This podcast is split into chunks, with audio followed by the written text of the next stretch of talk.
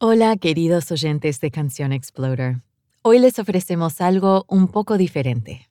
Les vamos a compartir un episodio de Alt Latino de NPR. Es un podcast en inglés que nos gusta mucho porque celebra la comunidad latina, su cultura y sus matices a través de la música. Nos encantó hablar con Ile para nuestro sexto episodio sobre la canción Mentiras con Cariño, su colaboración con el productor y guitarrista Adrián Quesada. Y pensamos que les gustaría también saber más sobre ella y su carrera. Así que para este episodio especial van a escuchar a Félix Contreras y Ana María Zaire de Alt Latino hablando con Ile. Fue justo después que el huracán Fiona tocó tierra en Puerto Rico y dejó a millones de sus habitantes sin luz. Ahora sigamos con iLe en Alt Latino. Y no se pierdan los otros episodios de Alt Latino en NPR, en su plataforma de podcast favorita. You know, Anna, the other day I was listening to some updates on the hurricane situation in Florida, and there was also an update on the hurricane situation in Puerto Rico. And it reminded me of how people on the island and off the island have such a strong, strong connection to Puerto Rico. Yeah, it really is this amazing thing. I think growing up in Southern California, I wasn't around a ton of Puerto Ricans earlier in life. And I think the more I've covered music and the more I've spent time with Puerto Ricans with their music, you get this sense of just how tightly knit the community is. It really is kind of like that energy of everybody knows everybody a little bit. And also, like, everybody feels connected, whether they know each other or not. And I've seen that happen with musicians where they cross genres. They may be a salsa musician, but they were also working with a rock band and maybe some hip hop and, and reggaeton bands. That community is close musically, but also culturally. And then just the connection to the land, the island itself is, is incredibly strong. And I feel like that has to breed this unique flexibility and willingness to cross over and to experiment with new things and to be inspired by different things because they're all drawing from this same source that is the island and then the community and the people and the culture and the love that goes along with that space. And so, like, typically, you know, we see a genre and it's born out of a certain place and maybe it's influenced by another place, but it feels really deeply connected to that place and it's its own thing. Versus with Puerto Rico, there's been so many genres that have been played with on the island and so much that has happened to the people and the resilience that they have that it's like this whole melting pot of all kinds of different sounds that all feel distinct to the island. It's like the island dictates the music, not the musical styling, if that makes sense. And that's something we can measure in this week's conversation with the vocalist known as iLe. Retumban por los rincones, los golpes de los tambores.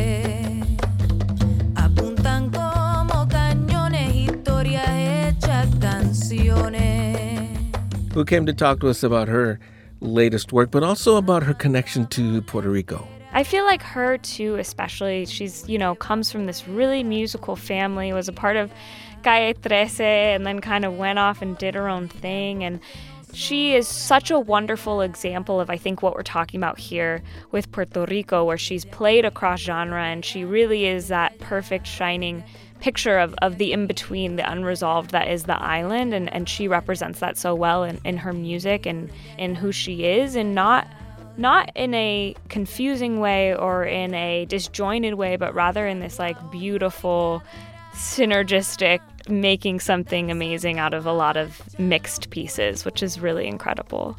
And you know, iLe is one of those musicians that has been on Alt Latino a couple of times, and now we're just touching bases to hear what's going on in her life these days. She's such a wonderful presence, too. I just so enjoyed being able to sit down with her and get just a little bit of her wisdom and get a sense of, I don't know, where she's headed. It feels like she's really, really still just at the beginning, even though she's had this career. Like, there's just so much more we're going to see from her.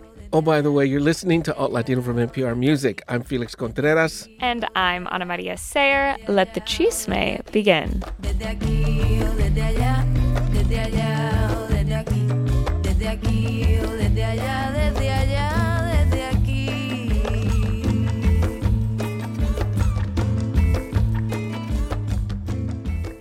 iLe, welcome to Alt Latino again.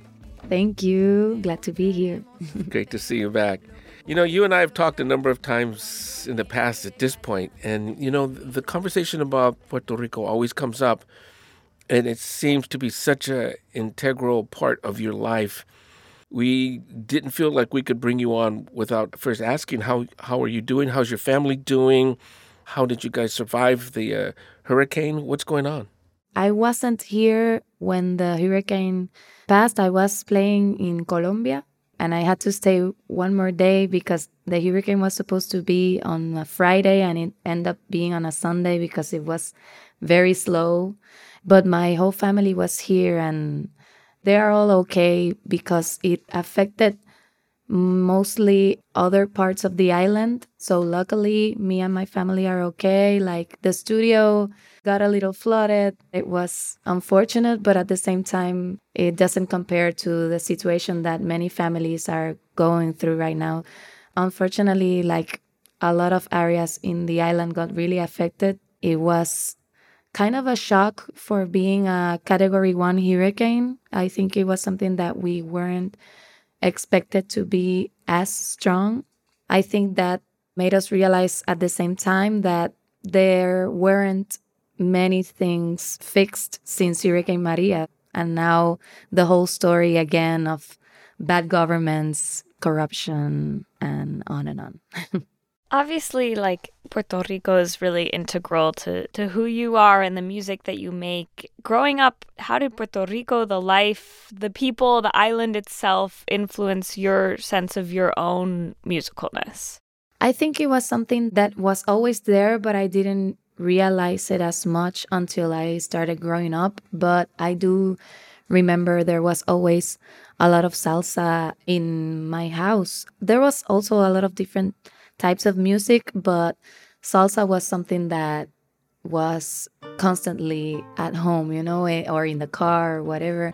And my dad is a musician and he liked salsa as well. So I started learning more about the musicality and the interpretations and the songs and the backgrounds. My dad always likes to look up to the background of the story of the song and, and he always talks to me about it. So I became fond of that, you know, of, of associating that great musicality, those great orchestras and musicians and singers with Puerto Ricans. You know, most of them were also from Puerto Rico. So it was amazing to start appreciating that talent.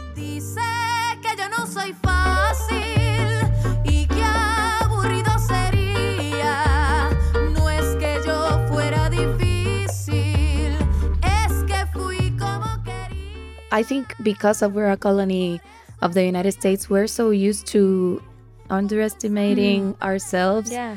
We have a very low self esteem, even though we try not to show it.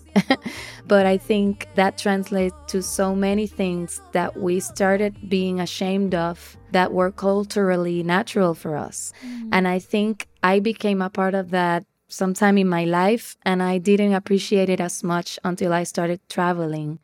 I feel that I transcended that feeling a long time ago, but at the same time, nowadays, I still have friends and people that I see, they still have that same shame. So we are battling with that a lot. And I think nowadays we're starting little by little to feel proud of who we are and not being ashamed of that at all. Seeing those two things right next to each other, like that shame and that challenge of, of feeling that sense of pride, but also feeling it a little bit hampered on.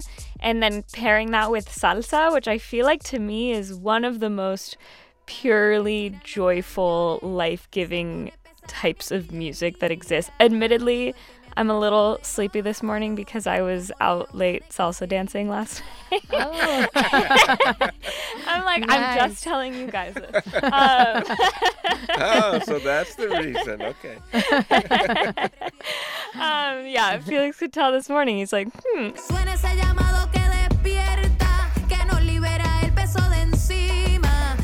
monstruo le tiembla la pierna, sabe que su derrumbe se aproxima. I was thinking about this last night as I was dancing, as I was like, there's nothing, like, there's no way that music takes on this completely different life than when you're dancing when you're salsa dancing, right? Because it's like you could listen to music in the context of like sitting somewhere isolated and that's one thing, but then you add the dance to it and it like is this whole other beautiful art form. And so I just like to me those two things feel so like beautiful paired together, right? Like the joy, the pure joy and some of that shame. It's like that's a really unique picture to paint. I really like that. Yeah, I mean, I, I love it too. I, I, that's why I love being from here and living here as well. It's a weird feeling with the whole political situation, but at the same time, it is for me, in a way, admirable how we manage things, hard situations, and I think our culture has a lot to do with that, our musicality and the beach as well. You know, like we, in a way, manage things as a community at the end because we're so nearby each other and we work as a big family. And that's why, in situations as critical as this, after a hurricane, like we automatically look for each other and make sure that we're all okay. So I admire that. corazón se acelera,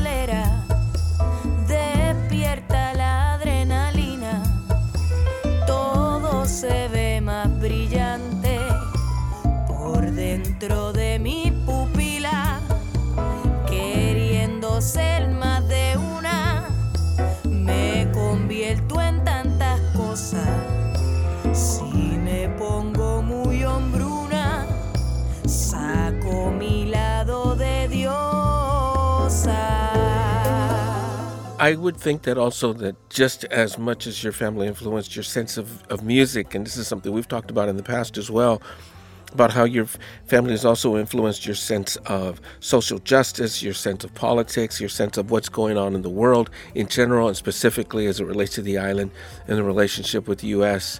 Is that something that's always been there, like on the same level as as you discover music as well? I think it has to do that I'm the little one in the family that I grew up in. So I looked up to everyone in my family, like my mom, my dad, my sisters, my brothers. The brother that is closest to me, it's like seven years apart.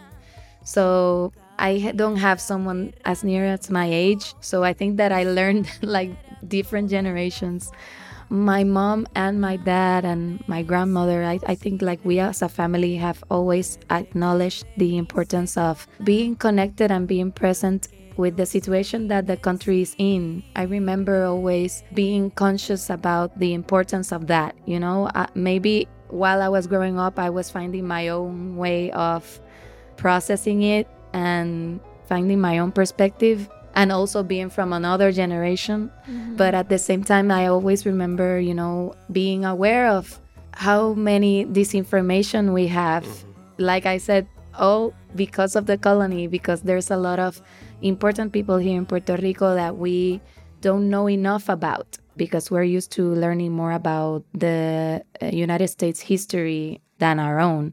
That was something that my parents always talked about, you know, uh, important figures, Puerto Rican figures that helped, that were part of the lucha here. so for me, that has always been important. And also, salsa music has a lot of protest songs in it. So at the same time I was growing up, like suddenly like there's this salsa song that you're dancing to, but then oh yes, this used to be a poem that talked about Puerto Rico when it was going through this process, you know, and suddenly it's like wow, it you feel more connected to the song.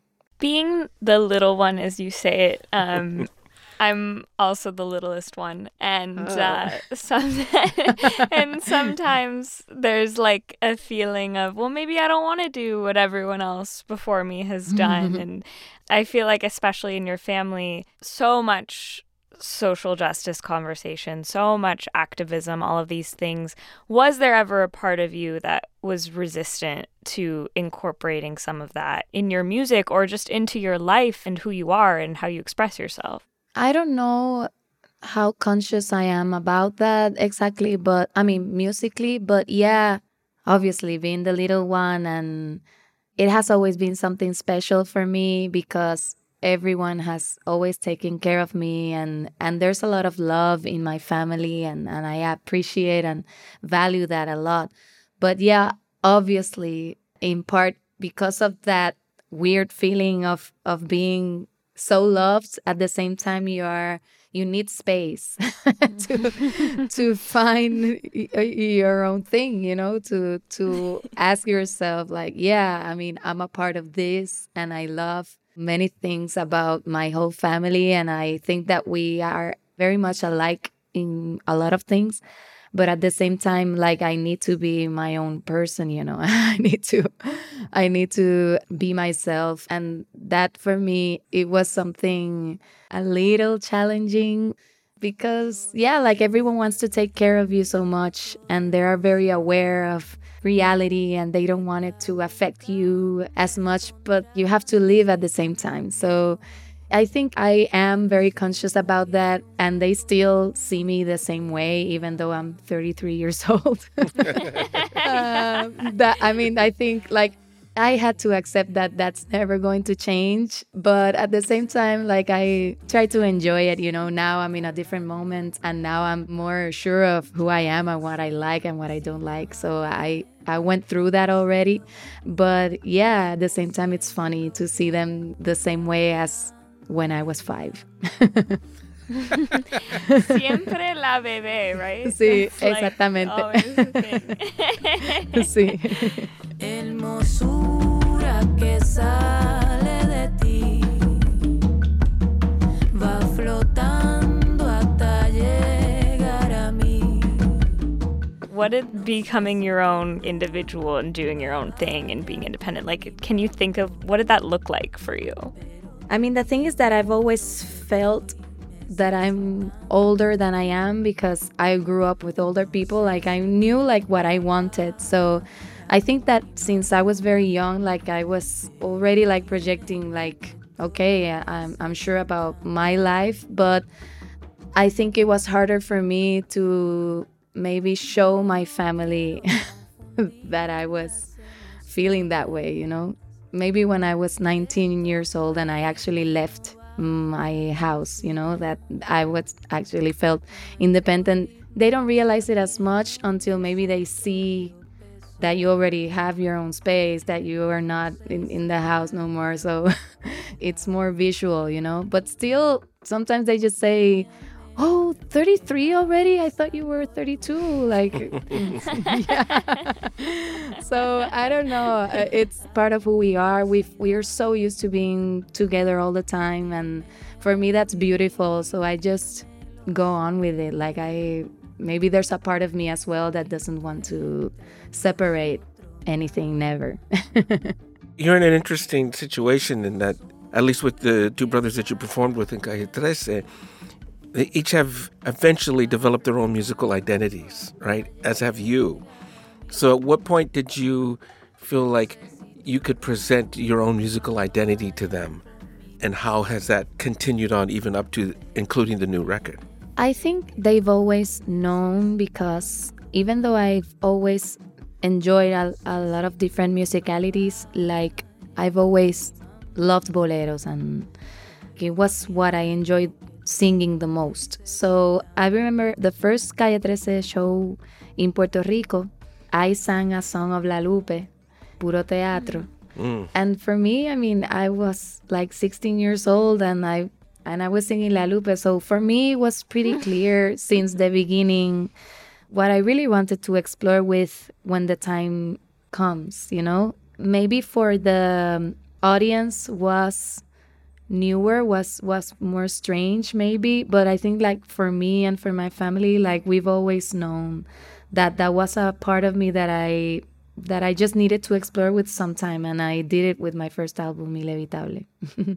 that must have been a little high pressure though having these two older brothers who are very much have defined musical paths and you're like you know what i'm gonna do my own thing i'm, I'm gonna yeah. do something different they supported me like all the time. Like even though like i said like they see me as a little one we've always had a good communication. We always uh, speak things like with a lot of transparency too much transparency. And i love that because like we speak things with honesty and i think they've always known that i was I mean, I've always seen myself in Calle 13 as a collaborator, even though that, you know, I'm part of it in a way, but I've always felt that it, I was more collaborating in my brother's project. So I was just enjoying what was going on at the time and analyzing at the same time if I wanted that for myself, if I was enjoying enough, you know, if I saw myself doing that. And yeah, like I've enjoyed it every time more and more. And I just needed to explore what I wanted at that time. haciéndome que le quiero, pidiéndome otro traguito, haciéndome que le quiero. Where does the new album bring you in that progression? I think I learned the most maybe from this album. It's a little different from the other two albums, but at the same time, I feel that I've always had the need to play with what I'm passionate about. Bolero is always that I just can't get rid of, you know? It's so fun for me to keep finding new ways to explore with it. But with this album, I think because I felt so lost in the process of making it, I had to battle with my OCD self or with, I I don't know, like with my more structured side. Like I, I prefer to have always like a plan and some like a clear direction of where I want to go and uh, how I want to work. But in this album, I always say that their songs were the ones that were taking me somewhere that I didn't know where they were going because I kept writing, I kept composing, but I still wasn't sure where I was going with this. I think this album is a lot of that, you know, it's a mix of all that I was going through at that time of the, the pandemic, the quarantine, you know, emotionally, mentally, and socially, you know, many things at the same time uh, that at the end made it fun. But it was from that moment where I just accepted that it was okay to feel a little uncomfortable and I had to embrace that and just play with it. But it took me a while to get there. I can't help but notice that the bird singing in the background. I was about It's to say. a- no, but it seems it sounds like like what you were saying resonated with the bird because the bird has been quiet the whole time. and the bird wanted to have wanted to have a say in what you were All of a maybe sudden, agreeing with you. It Yeah, was like maybe. new album. Let's talk about this.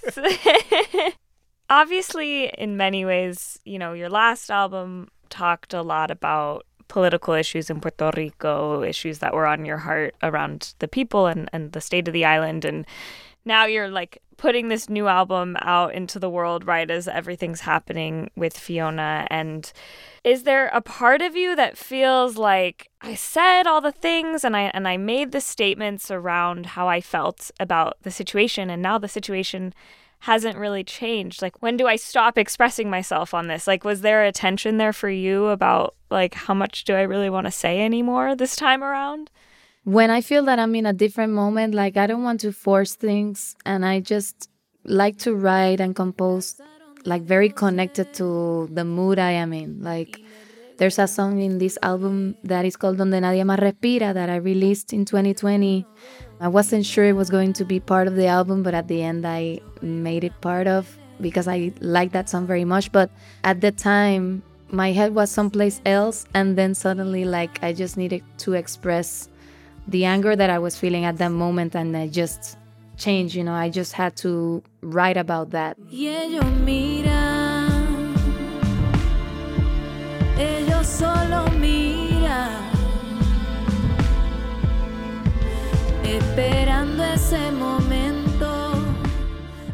That's how I felt at the moment. It is frustrating, you know, but what would Albizu and, and Julia de Burgos, you know, that like a lot of recognized figures in Puerto Rico that have fought for Puerto Rico so many years ago, like why would they say today? Maybe they feel the same, like things haven't changed as much.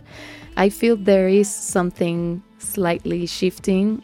We're in the middle of what is going on, you know, of the change that we're that uh, happening. I think worldwide. Every time that I feel like it, I speak about it, and if I just feel like speaking or singing about something else, I do it as well. Like I, Almadura, for example, like I was very, very, very angry at the moment and it came from accumulating a lot of anger at the same time that that just needed to be to explode. I, I, I was like I exploded with that album. In this one, like I'm in a different moment and I still have that anger, but it's differently. It seems like it's just part of the, the maturation process that we go through as humans, mm-hmm. individuals. You know, we learn to pick our fights, right? We learn to pick what to get angry about. Otherwise, every affront is a throwdown for a battle. And not doing that is finding the spots of beauty in between. I get frustrated and angry all the time of what goes on in Puerto Rico, but I need to channel other things as well. So, like, I need to balance my emotions, you know, and other emotions need to be taken care of as well. And that's like the most natural human thing in the world, right? Too Yeah. is like you can't sustain a certain feeling for years and years and years as you change because you're you're a living, growing, breathing, changing thing just as the island is, just as the situation is. And so those things aren't always going to be exactly aligned in this very like specific linear way, right? yeah. I loved how earlier when we were talking about the salsa, you kind of snuck in a mention of the beach and the ocean too, because obviously, as someone who lives near the ocean, I feel like we're all just in its orbit a little bit. If you live near it, you're like, life just moves with the ocean. And so much of Puerto Rico, and, and honestly, it seems to me like the struggle with the US too has to do with preserving that that natural world. I'm curious as those things are impacted, as those things evolve around you, if that impacts the way that you're inspired in your work. Totally, it does. I mean, everything that happens here affects me too much. I mean, it's hard. I don't know if it's because we are so little. Everything that happens here is as if it only happens here. Like you feel, I, I don't know if it's because we are used to feeling on our own, maybe because we're an island and like we're surrounded by water and like we have nowhere to go. well, we have to swim yeah um, everything that happens here affects me and i don't know if it's good or bad i mean if it affects me that much i feel that a lot of people that go through very difficult situations like it has to be so hard to be sane mentally here especially like we live also in the states as well as in Puerto Rico like it's not well managed the mental health you know? So it's very strange because we do manage it in the beach. It's weird but but it is our oasis. You know almost everyone here you know? Obviously like everything affects you. Uh, you feel that everything it's like as if like a brother or sister it happened to someone very near to you. So it's mixed feelings all the time. Like it's something that i love like how i said before like i love the energy here. I love that we are naturally warm people. But at the same time it happens the other way around like with bad things. Like it's very personal. Everything becomes too personal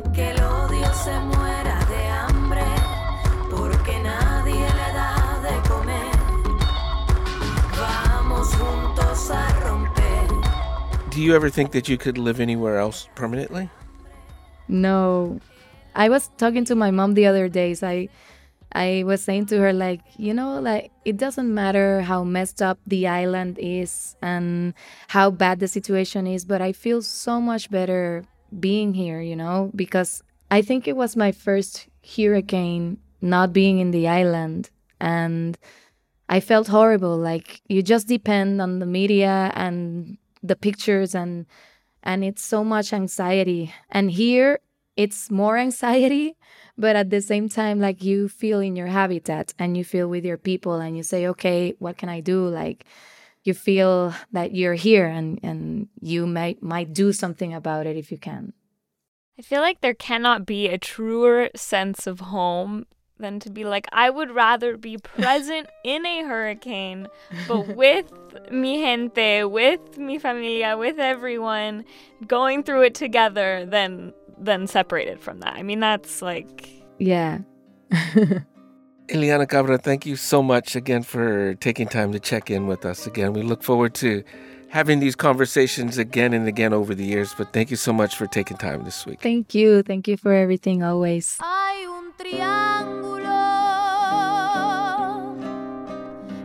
Espacio abierto de mis concavidades.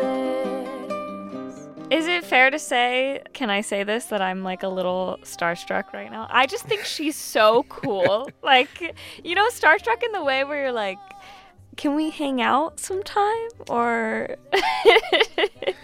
And the times that uh, she's come by here at NPR to either do the Tiny Desk or do an interview, that's real. It's very, very real. Where she is just herself. She's a very engaging person. She's very relaxed, very subdued, you know, and, and but but very comforting in a big way. And I think that that comes through in each of her records that she's put out. Mm-hmm. And it's just been fascinating to watch each stage of her growth as an artist mm-hmm. up to and including the most recent record but also how, as she discussed in her conversation, how these themes of dealing with the stress and trauma of the hurricanes, of the colonization, it becomes personal for folks on the island.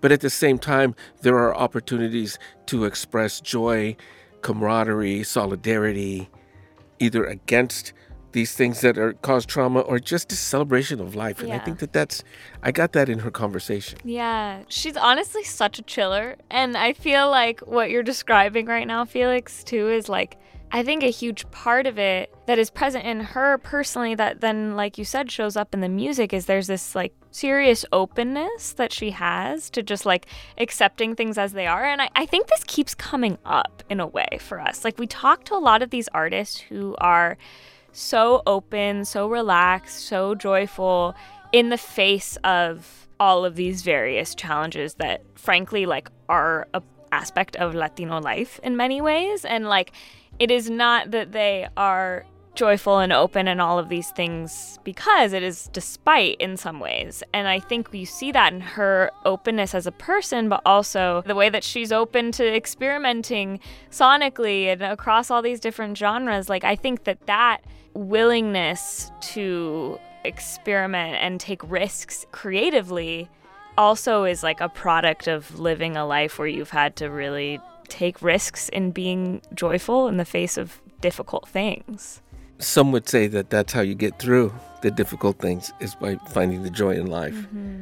Mm-hmm. And then also that she grew up collaborating with her brothers in Calle Trece. Oh my god, can right? you imagine? I mean, think about it. And they have the most number of Latin Grammy nominations. They were a juggernaut. They were incredibly influential, incredibly successful, but also so artistically profound in a lot of ways. And so mm-hmm. that when you grow up in that kind of environment, collaborating becomes almost second nature. Mm-hmm. But then also, I totally related to what she said. I think there's such a thing in like, this is a thing in my family where if you're the bebe, you're the bebe like eternally. there is nothing you can do or say or accomplish to escape that. They're like, oh, like to this day, if I go home, mi abuela is like, oh, but Ani, like she's a baby, like, and and so I I can't imagine to like being in that family and having the accolades and and all the musical like everyone knows you, the world knows you, right, as this musician, but in the family you're still like. Oh, iLe's gonna try her thing. Like that's great. Well, as the oldest in my family, okay, Maybe still- that's where our th- that's where the tension lies, Felix. between you and I, I think it might be.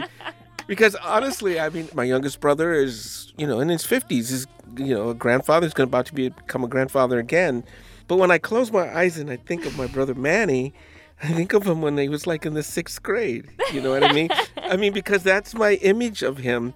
E- even as, you know, he's grown up and he's very successful and he's got this wonderful family. And, but I think that that says a lot about our hearts, right? And where we hold our people close to us. and it affects you it defines you right like the way that you approach the world you're like okay you're eternally on this quest you're like i know i'm the baby but i'm gonna do it anyways i think we all have a little bit of a fire in our belly to make it happen and i think she definitely has that Okay, well, we'll try to contain that fire in your belly here on the show. okay. i already revealed that i was out late dancing felix I know, I know. That'll do it for this week's edition of Alt Latino. Our editor is Hazel Cills. Our production assistant is Fee O'Reilly. Our audio editor is Ron Scalzo. The person who keeps everything under control is Grace Chung. And then big thanks to our jefe in Chief, Keith Jenkins, VP of Music and Visuals here at NPR. I'm Felix Contreras. I'm Ana Maria Sayre. Thank you so much for listening.